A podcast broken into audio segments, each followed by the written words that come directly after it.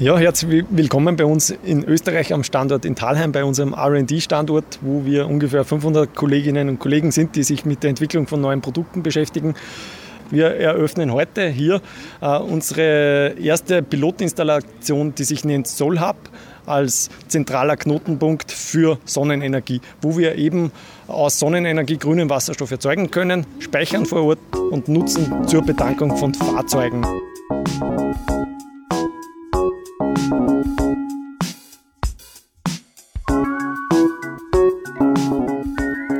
Hallo und willkommen zu unserem heutigen PV Magazine Podcast.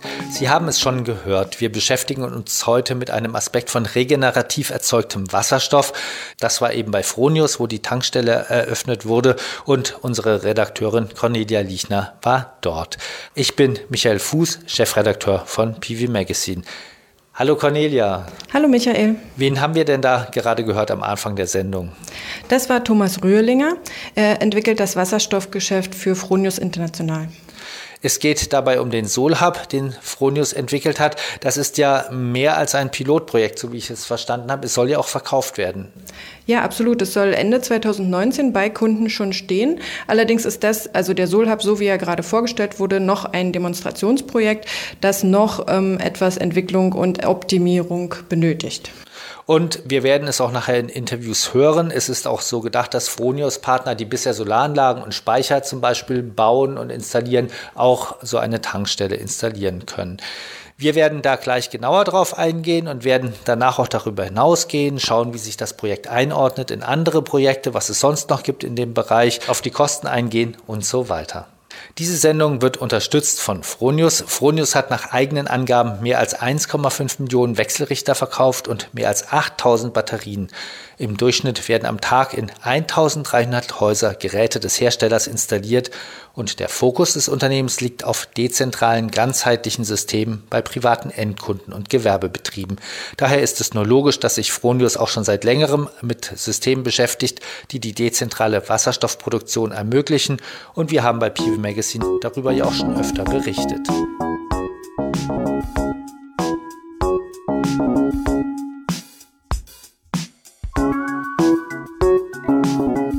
Sie hören den PV Magazine Podcast zu der dezentralen Wasserstofftankstelle, was es damit auf sich hat und wie sich diese einordnet in die Energiewende. Neben mir im Studio sitzt Cornelia Liechner, Redakteurin bei PV Magazine und sie hat Thomas Rührlinger interviewt, den wir schon am Anfang als Einspieler in der Sendung gehört haben, der im Business Development bei Fronius International arbeitet bezüglich der Wasserstofftechnologien. Sie hat ihn gefragt, wie Solhub genau aufgebaut ist.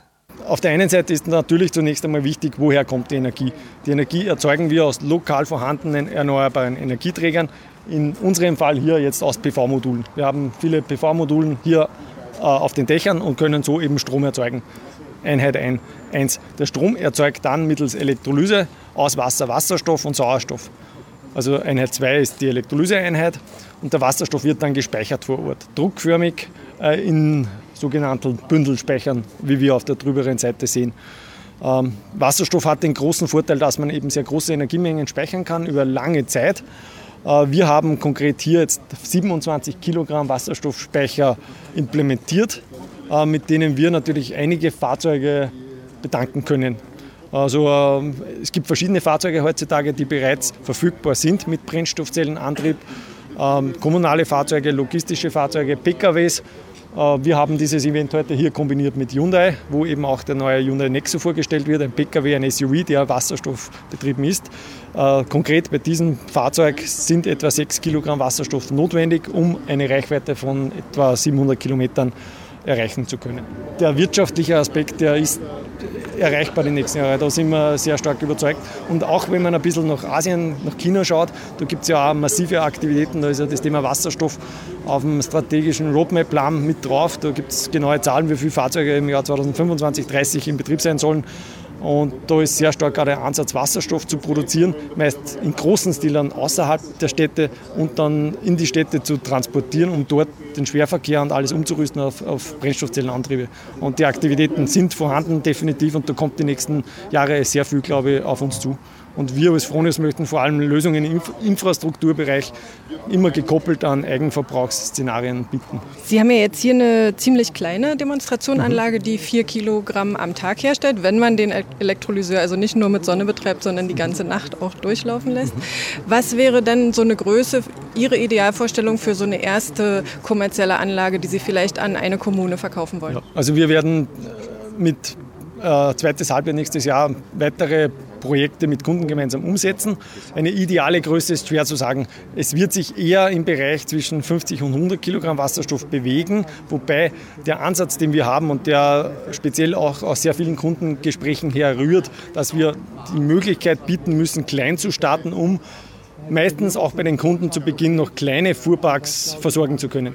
Da ist oft das, der kritische Faktor, wenn man zu groß bauen würde, die Infrastruktur, zu viel Wasserstoff pro Tag theoretisch produzieren würde, dann würde sich das wirtschaftlich viel schwerer rechnen. Dann produziert man vielleicht 200 Kilogramm Wasserstoff pro Tag, man hat aber im ersten Schritt nur einen Bedarf von 10 Kilogramm dann produziert man eigentlich auch 190 Kilo im Extremfall, das ist nur ein Beispiel, äh, die vor Ort gespeichert werden müssen und nicht wirklich in die Mobilität kommen. Daher der Ansatz, klein, klein anfangen und erweiterbar über Module, die ergänzt werden können. Aber eine, eine Größenordnung, wo es sicher den, im nächsten Schritt Sinn macht, sind etwa 50 bis 100 Kilogramm Wasserstoff.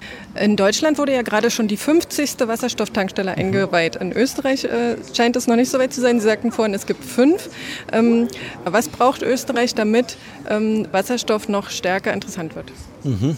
Also vom, vom, von der Größenordnung, glaube ich, ist ziemlich vergleichbar mit Deutschland, weil Österreich hat ja auch nur 8 Millionen Einwohner, ungefähr ein Zehntel von Deutschland und wir haben fünf Tankstellen. Also glaube ich, passt insofern gar nicht so schlecht zusammen. Aber natürlich, es ist viel zu wenig, es muss da einiges passieren. Äh, die Tankstellen, die heutzutage verfügbar sind, die, die öffentlichen Tankstellen verwenden alle meines Wissens nach äh, Wasserstoff, der aus, aus Erdgas gewonnen wird.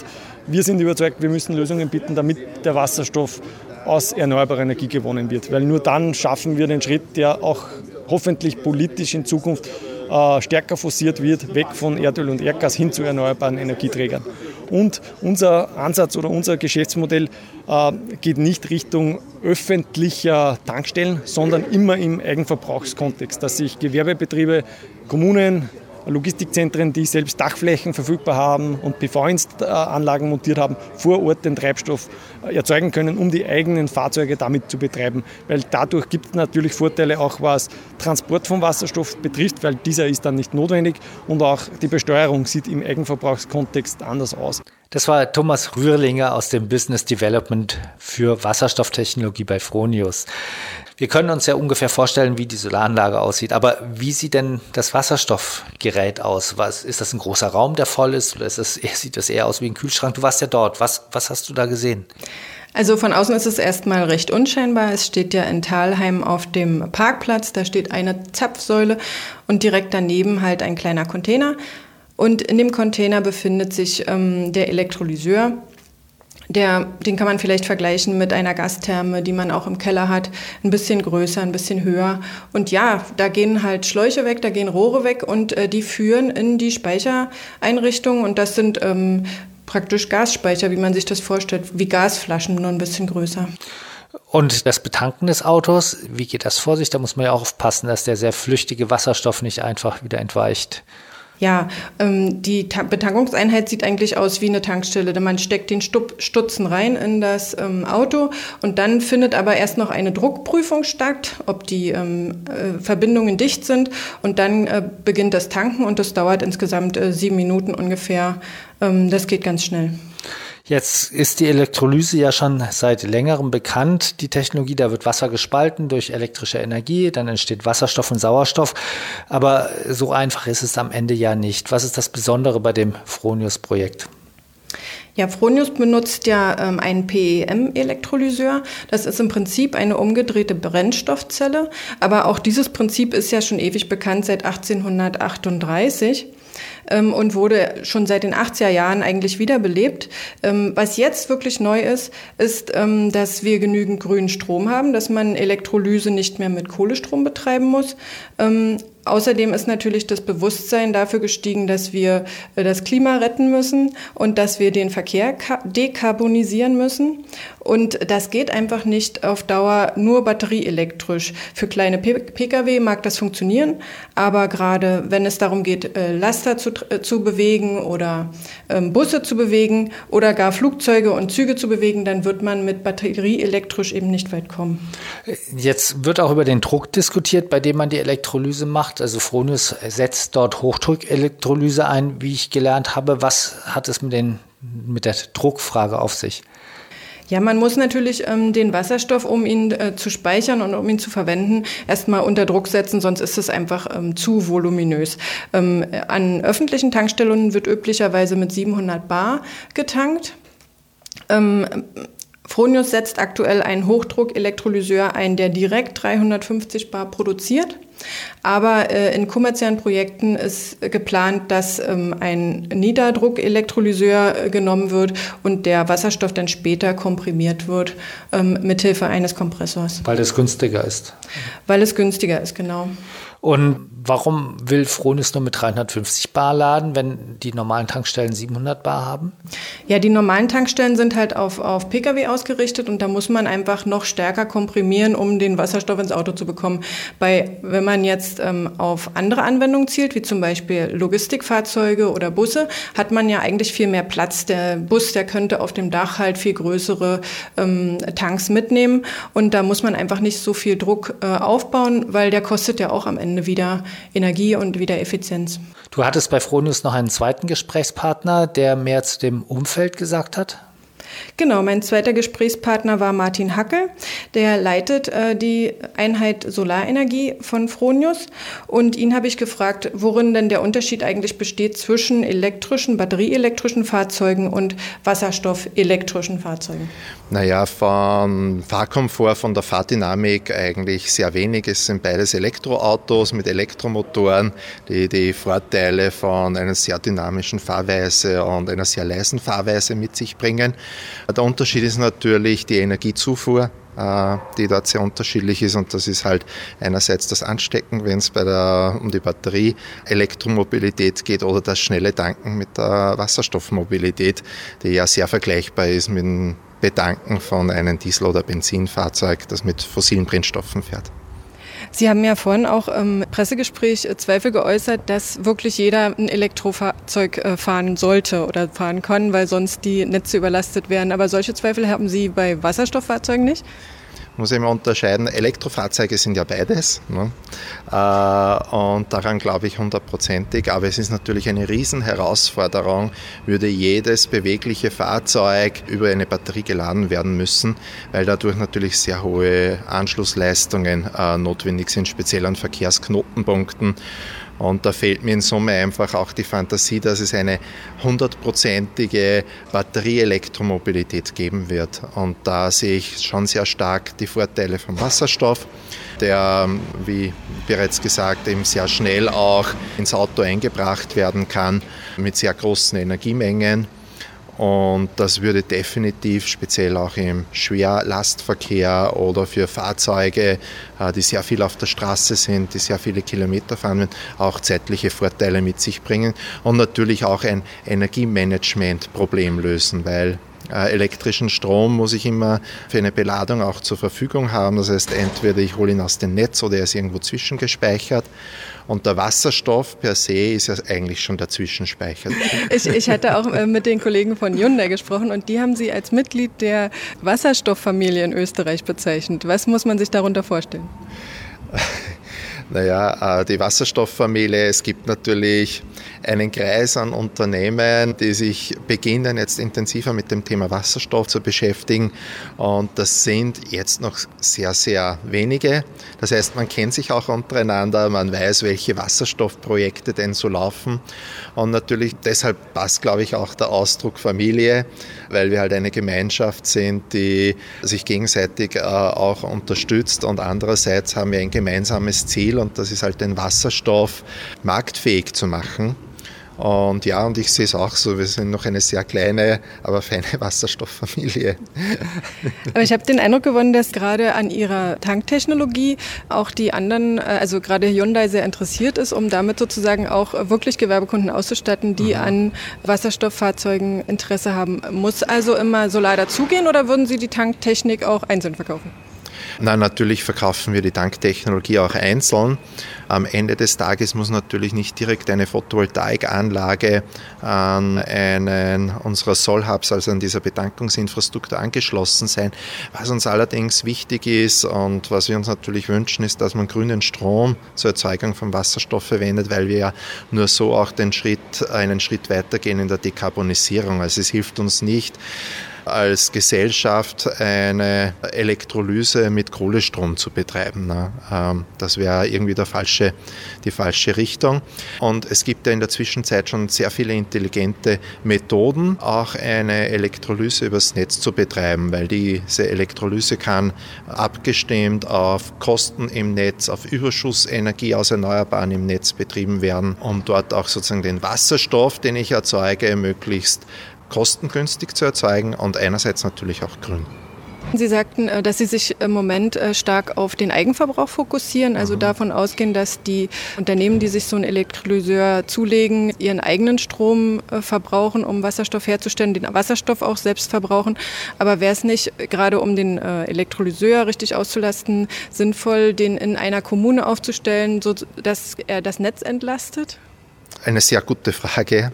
Wir haben ja unser Produkt so konzipiert, dass es wesentlich mehr ist als eine Bedankungseinheit, die Wasserstoff erzeugt ist, sondern wir haben ja dort auch vorgesehen, Rückverstromungseinheiten zu berücksichtigen und auch eine Wärmeentkoppelung und Wärme, die bei der Elektrolyse bzw. auch bei der Rückverstromung entsteht, auch wieder sinnvoll für Heißwasserproduktion bei Heizung von Gebäuden zu verwenden. Im Kommunalbereich sehe ich das besonders interessant, weil man ja, Sie, Sie kennen vielleicht auch diese äh, neueren Businessmodelle mit Gemeinschaftsanlagen, Photovoltaik-Gemeinschaftsanlagen zum Beispiel wo sich ja eine Gruppe von Leuten zusammentut und gemeinsam ein erneuerbares Energieversorgungssystem baut. Und natürlich haben wir auch die Fantasie, dass nicht dort sozusagen beim Strom das Ende sein muss, sondern man kann ja auch eine dezentrale Bedankungsinfrastruktur gemeinsam errichten, betreiben und mit erneuerbarer Energie füttern. Glauben Sie, dass äh, Solateure tatsächlich auch sich in Wasserstoff einarbeiten können? Ja, manche sicher. Ist natürlich eine Frage aus, des Ausrichtung eines Unternehmens. Aber wir haben ja weltweit über 4000 Fronios Systempartner, die weltweit unsere Produkte verkaufen. Die sind auch der Rückgrat unseres Vertriebes am Ende des Tages und die Anlagen errichten und servicieren. Wir wissen, da gibt es schon einige, die ganz konkret versuchen möchten, äh, dort auch Fuß zu fassen. Also ich bin ja fest der Überzeugung, dass speziell auch so kleine dezentral installierte Photovoltaikanlagen einen sehr großen Beitrag zur lokalen Wertschöpfung und zur Schaffung von Arbeitsplätzen beitragen. Weil, weil gerade bei diesen kleinen Anlagen ein Handwerker das System verkauft, lokale Mitarbeiter die Anlage montieren. Die Anlage wird wieder von lokalen Menschen auch gewartet und schlussendlich ist der Nutznießer dann auch wieder eine Privatperson und so demokratisiert man auf eine Art und Weise auch die Energieversorgung wieder. Und ich sehe das auch bei diesen dezentralen Wasserstoffsystemen sehr ähnlich, weil die werden wir nicht aus einer Konzernzentrale hier in Österreich steuern, sondern das werden unsere Frones Servicepartner, werden die Anlagen vor Ort installieren, planen, warten, Kunden betreuen. Und das finde ich einfach einen äh, sehr, sehr schönen Gedanken weil so Energie auch wirklich zu einem richtigen Jobmotor werden kann, der aus unseren eigenen Ressourcen entsteht. Die Sonne ist da, wir haben Menschen, die sehr viel über Technik Bescheid wissen, die unsere Kunden betreuen können. Ja, das sehe ich einfach sehr positiv. Soweit Martin Hackel, Leiter Solar Energy bei Fronius International. Bei der Diskussion über die Sinnhaftigkeit der Wasserstoffmobilität und der dezentralen Erzeugung, da höre ich ja immer zwei Einwände. Kann man auch gerne bei uns immer wieder nachlesen, wenn wir darüber berichten online. Da kommen immer ganz viele Kommentare dazu. Der eine Einwand ist, dass die Erzeugung per Elektrolyse viel zu teuer sei und zu viel kostet. Und der zweite ist, dass die Effizienz zu gering sei. Fangen wir mal mit dem ersten Punkt an. Hat Fronius etwas dazu gesagt, was der mit dem Solhab erzeugte Wasserstoff am Ende kosten soll? Ja, Fronius hat erstmal nichts über die Kosten äh, von dem äh, Wasserstoff aus dem Demonstrationsprojekt gesagt, weil ähm, das eben ja noch nicht das Endprodukt ist. Wie gesagt, die Hochdruckelektrolyse wird noch ausgetauscht. Außerdem erzeugt er ja nur winzige Wasserstoffmengen, äh, also vier Kilo am Tag ist halt nicht besonders viel. Und außerdem haben sie auch noch eine Brennstoffzelle zur Rückverstromung eingebaut. Das alles drückt natürlich den Preis. Die man normalerweise nicht braucht, diese Brennstoffzelle. Genau. Ähm, und das alles lässt natürlich den Preis in die äh, Höhe steigen. Aber für echte Kundenprojekte liegt im Moment die Zielvorstellung bei 12 Euro pro Kilo Wasserstoff. Welche Rolle spielt denn das dabei, wie lang der Elektrolyseur läuft? Weil davon hängt ja ab, wie gut man die Gerätekosten auch amortisieren kann hinterher. Ja, natürlich ist es wichtig, ähm, die Laufzeit des Elektrolyseurs mit zu berücksichtigen. Andererseits, also wie gesagt, es kommt vor allem auf die Zeit der Amortisation an. Ähm, ein Elektrolyseur hat ungefähr 40.000 Betriebsstunden, also von der Sache her könnte man ihn auch ähm, langfristig amortisieren lassen. Aber der größte Anteil bei der Produktion von Wasserstoff, der größte Kostenblock ist ja eigentlich, sind ja eigentlich die Stromkosten. Wenn man ein Kilo Wasserstoff produzieren möchte, muss man 55 Kilowatt Stunden ähm, Strom einsetzen. Und äh, da kann man einfach schon sehen, dass das der höchste, äh, der, der größte Teil der Kosten eben Stromkosten sind. Wenn ich zum Beispiel ähm, für die Hälfte des Stroms selbst erzeugten Strom verwende, also vom eigenen Dach, sagen wir für 10 Cent und die andere Hälfte für 20 Cent aus dem Netz dazu kaufe, dann würde ich auf einen Kilopreis von 8,80 Euro kommen, nur für die Stromkosten, ganz ohne den Elektrolyseur. Und da kommen dann sozusagen noch die Abschreibungskosten für den Elektrolyseur drauf.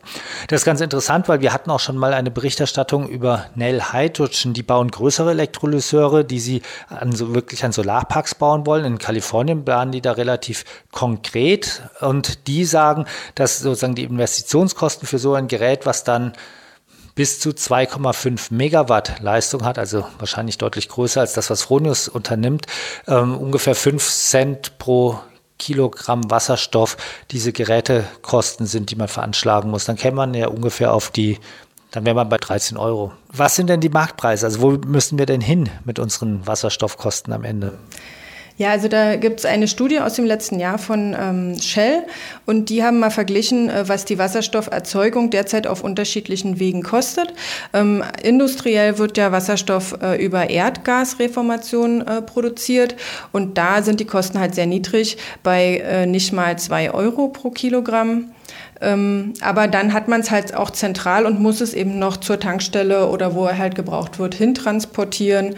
Man kann aber auch dezentrale Erdgasreformierung machen, dann fängt es bei 2 Euro an und geht aber auch bis knapp 8 Euro. Und Elektrolyse, Elektrolyse dezentral wurde da auch untersucht und die beginnt halt schon mit 4 Euro und geht bis zu 12 Euro pro Also dezentral mit erneuerbarer Energie. Dezentral und mit erneuerbarer Energie. Das heißt, die Preisspanne ist wirklich extrem groß, zwischen 4 Euro und 12 Euro pro Kilogramm. Genau, es hängt eben davon ab, zu welchem Preis man Strom bekommt. An einer Windkraftanlage kann der ja sehr äh, günstig sein. Und ähm, das sind eben nur die Erzeugungskosten. Aber da müsste man sich ja eigentlich auch überlegen, beim Solarkraftwerk, wir kennen es ja von den Ausschreibungspreisen, da kann man ja auch schon zwischen 4 und 5 Cent Stromgestehungskosten Strom erzeugen. Das heißt, da wäre man dann durchaus auch in der Größenordnung. Genau, aber eine ähm, äh, Solaranlage hat halt nicht die gleiche Anzahl von Betriebsstunden wie zum Beispiel eine Windkraftanlage. Da wäre es wahrscheinlich schon noch günstiger. Ähm, das über Windkraft äh, zu realisieren oder äh, eben äh, Überschussstrom zu verwenden, auch meinetwegen zur Primärleistungsregulierung. Ja. Es gibt ja auch noch andere, die, die solche Projekte durchführen. Du hast auch schon mal berichtet bei uns in der September-Ausgabe war das, glaube ich, von PV Magazine über GP Joule, was die vorhaben. Was hat es damit auf sich? Geht das in die gleiche Richtung? Ja, ähm, GP Joule ist ja ein Unternehmen aus dem Norden äh, von Deutschland und dort ähm, besteht eben das Problem darin, dass viele Windkraftanlagen abgeregelt werden müssen, weil eben nicht genügend Strom ins Netz passt. Und da ähm, für zahlen wir natürlich Entschädigungen an die Betreiber und das ist sehr schade. Und deswegen hat sich GP Joule ent, äh, entschieden, ähm, Elektrolyseure direkt an Windparks anzuschließen, um äh, eben den Strom von dort direkt äh, zu verwenden und in Wasserstoff äh, umzuwandeln. Und dann ähm, wird der Wasserstoff an Tankstellen in, die, in der Umgebung geliefert und dort auch äh, in Brennstoffzellenbusse getankt, die dann ähm, den öffentlichen Personennahverkehr ähm, be ja, betreiben. Wir müssen noch mal zu dem Punkt Effizienz kommen. Ich hatte es schon mal angesprochen. Es gibt ja zwei Standpunkte. Der eine ist, wir werden sowieso so viel erneuerbare Energien haben, dass eigentlich die Effizienz egal ist. Der andere sagt, naja, die Effizienz ist so viel schlechter, wenn wir uns überlegen, wir müssen aus Strom erst Wasserstoff erzeugen, dann aus dem Wasserstoff wird im Auto ja auch erst wieder Strom erzeugt, bevor damit ein Motor angetrieben wird. Und das sei so viel schlechter, als wenn man Batterien nimmt, dass das gar nicht in Frage käme. Vielleicht erstmal vorneweg, wie hoch ist denn die Effizienz? Ich nehme Solarstrom, mache daraus Wasserstoff und im Auto wird aus dem Wasserstoff wieder Strom. Wie viel bleibt übrig von einem Solarstrom? Ja, eine Brennstoffzelle oder auch so ein PEM-Elektrolyseur hat ungefähr einen Wirkungsgrad von 60 Prozent. Das heißt, ähm, wenn ich 55 äh, Kilowattstunden aufwenden muss, um ein Kilo Wasserstoff zu produzieren, dann habe ich ein Kilo Wasserstoff, der eigentlich nur noch 33 Kilowattstunden wert ist. Und wenn ich ihn dann wieder ins Auto tue, bleibt äh, insgesamt in der Prozesskette nur 35 Prozent übrig. Aber das ist eben nur der elektrische Pfad. Ne? Es wird ja parallel immer auch Wärme produziert. Und was sagt Fronius dazu? Haben die was dazu gesagt zum dem Effizienzthema? Genau, Fronius sagt natürlich, äh, wenn man das dezentral produziert, kann man die Wärme ja nutzen. Und wenn man die Wärme nutzt, dann kommt man auf Wirkungsgrade von 90 Prozent. Und die Wärme, die liegt äh, vor in einer Prozesstemperatur von ungefähr 80 Grad. Es ist, wäre also eigentlich ideal, um damit Warmwasser zu bereiten oder zu heizen. Das heißt, ich muss den Wasserstoff in Wohngebieten machen am Ende.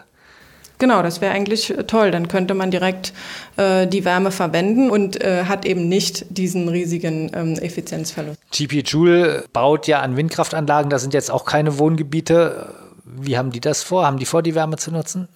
Ja, die wollen die Wärme auch nutzen und die haben sich halt sehr äh, intensiv damit beschäftigt, welchen Standort sie für, ihre, für ihr Projekt verwenden und haben halt gesucht nach Standorten, wo eben Windkraft und Kleingewerbe oder Gewerbe vorhanden ist, äh, die die Wärme auch brauchen können. Und es ist ja auch nicht so, dass es nicht auch an anderen Stellen vorwärts geht mit der Wasserstoffmobilität. Alstrom hat zum Beispiel ein Hydrail, heißt er, entwickelt, also kommt von Hydro und Rail, würde ich mal vermuten. Das ist ein Zug, der mit Wasserstoff angetrieben wird, der, der bereits im Pilotbetrieb fährt und 2021 in größerem Stil auf Regionalbahnstrecken eingesetzt werden soll, die eben nicht elektrifiziert sind.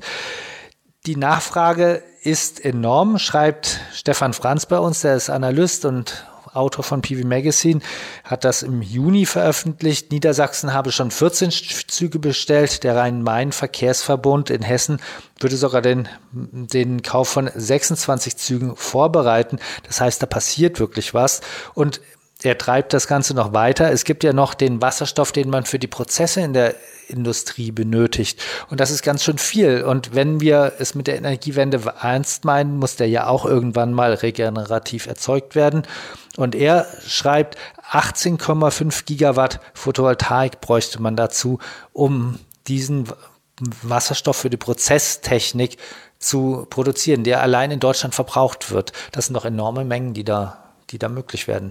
Ja, tatsächlich, das ist äh, wirklich viel, aber ich glaube auch ähm, aus Kostensicht ist es noch nicht ganz äh, nahe. Also das nächste, das heißeste Thema ist wahrscheinlich wirklich ähm, der Verkehr, ähm, insbesondere der Nahverkehr, weil ich denke auch gerade ähm, Wasserstoffbusse können auch kurzfristig das Problem lösen, dass in der Stadt oder helfen, das Problem zu lösen, dass in der Stadt zu viel äh, Stickoxide entstehen. Wir kennen das alle, Dieselfahrverbote stehen an und ähm, da würde so ein Wasserstoff Bus natürlich unheimlich weiterhelfen. Vielen Dank, Cornelia. Das war unser sechster Podcast. Heute mit PV Magazine Redakteurin Cornelia Lichner und mir, Michael Fuß. Noch einmal vielen Dank an Fronius, den Sponsor dieses Podcasts. Wir freuen uns über Feedback an die Adresse podcast.pv-magazine.com. Sie können uns jetzt übrigens auch bei Spotify hören. Außerdem, wie schon zuvor, finden Sie unsere Podcasts bei Soundcloud und bei iTunes bzw. Apple Podcast. Dort können Sie die Podcasts auch abonnieren und mitnehmen.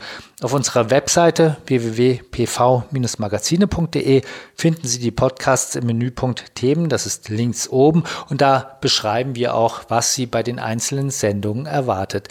Ich freue mich, wenn Sie das nächste Mal wieder mit dabei sind.